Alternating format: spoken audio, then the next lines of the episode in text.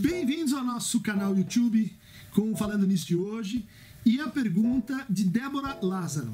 O que é, afinal, a histeria e como ela se manifesta no nosso tempo? Né? A histeria é um grande paradigma, né, diagnóstico para a psicanálise. No fundo, foi uma forma de sofrimento uh, que o Freud investigou para descobrir uma série de coisas divisão do sujeito, inconsciente, a determinação simbólica dos sintomas, a importância da memória, a importância das experiências infantis, a importância do trauma. Né? Mas se a gente olha no Freud, essa categoria ela é um pouco inflacionada. Né? Os primeiros textos, o que ele chama de histeria, compreenderia o que hoje a gente chama assim de paranoia, compreenderia uma parte da neurose obsessiva, compreenderia uma série de outros quadros. Né? Já na década de 60, eh, uma uma, psicanalista chamada Elizabeth Zetzel mostrou que a, a histeria, no fundo, já estava se tornando desconfortável para os psicanalistas enquanto entidade diagnóstica. Né? Ela dizia, no fundo, a gente tem quatro subtipos da histeria. Né? Uma, um subtipo depressivo, um subtipo uh, que está ligado a, a, aos sofrimentos corporais, né? então com muitas somatizações, conversões, dores, anestesias, uma problemática ligada ao corpo, outra ligada então à depressão, outra ligada à infantilização, né, as personalidades muito dóceis, muito su subservientes, e outra, né, quarto subtipo, é, seriam as uh, histerias ligadas ao que antes chamava de loucura histérica, né, que são uh, uh, quadros assim de insubordinação, de uh, confronto com a lei, de uh, insurreição e que eh, tinham um destino muito trágico, se é que hoje tem um outro, um outro lugar social como ela se manifesta então no nosso tempo. Né? Falei do Freud, falei da, dos anos 60 e hoje. Né? Hoje, a histeria ela foi excluída do uh, manual diagnóstico estatístico DSM-5. Né? isso aconteceu principalmente a partir de 1973, né?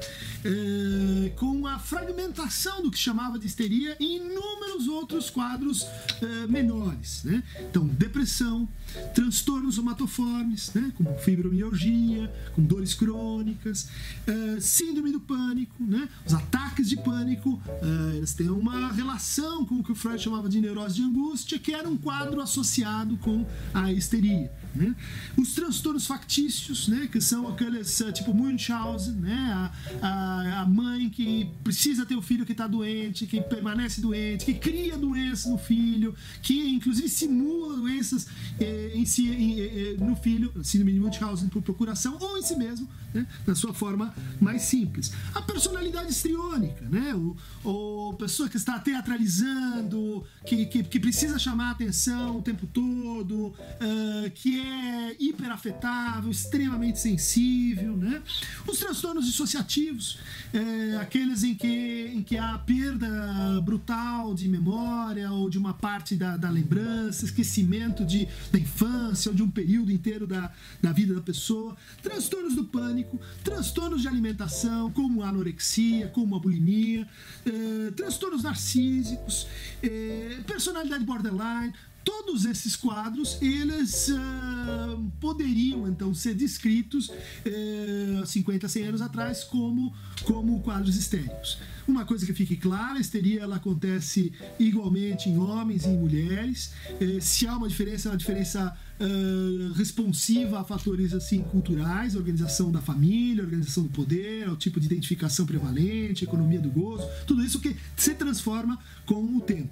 Mas hoje a gente poderia perguntar assim, mas então para que serve a gente falar em histeria? Já que são tantos outros quadros mais simples que a gente pode então ver e são visíveis, etc. Justamente por isso. Né? Uh, uma, um fator importantíssimo na histeria é que ele é um quadro que faz a gente pensar na gênese dos sintomas, no ordenamento dos sintomas. Por que, que as coisas acontecem assim? E não só que elas acontecem em copresença num determinado sujeito. Por que há um problema de sono, depois um problema de alimentação, daí uma depressão depressão, angústia, daí uh, uma conversão. Né? Por que, que isso acontece numa determinada ordem? Por que, que isso acontece num determinado contexto? Por que isso tem que ver com a forma como a gente fala de nós mesmos e não simplesmente são comportamentos objetiváveis, né? É, como uma doença propriamente dita? Ou seja, a histeria é, diz respeito a toda uma lógica de como pensar o sujeito a partir dessa hipótese que é a sua divisão e é a presença do inconsciente. Né? A histeria serve para quê? Serve para a gente historicizar o nosso sofrimento, serve para a gente não subordinar o nosso sofrimento a uma determinação que, da qual estaríamos, vamos dizer assim, é, desresponsabilizados, serve para a gente entender os laços sociais e por que, que o sofrimento se dá na relação com o outro e não na química mental ou no caldeirão de representações hiperindividualizado que caracteriza justamente a nossa época, né? A nossa época quer que você sofra assim, né? Como um problema que diz respeito a você, o seu interior, sua vida íntima e só assunto seu. Não caia nesse truque. Todas essas formas de sofrimento, elas podem ser redescritas com um retorno crítico ao conceito psicanalítico de histeria. Se você tem interesse em aprofundar nessa matéria, histeria hoje, eu vou recomendar esse trabalho organizado pelo Pedro Ambra e Nelson da Silva Júnior, na qual tem um capítulo, chama-se Histeria e Gênero, o sexo como desencontro. Então, vai falar de como a histeria ela se reformula completamente quando a gente tem uma outra relação de gênero, quando a gente tem uma outra relação ao corpo, quando muda o papel social da mulher, quando a nossa relação com o desejo, com o gozo, com a angústia se reformula eh, nas nossas novas formas de vida. Da editora Universos, recomendo. Para receber, então, falando nisso toda quarta e domingo, inscreva-se no nosso canal. É isso.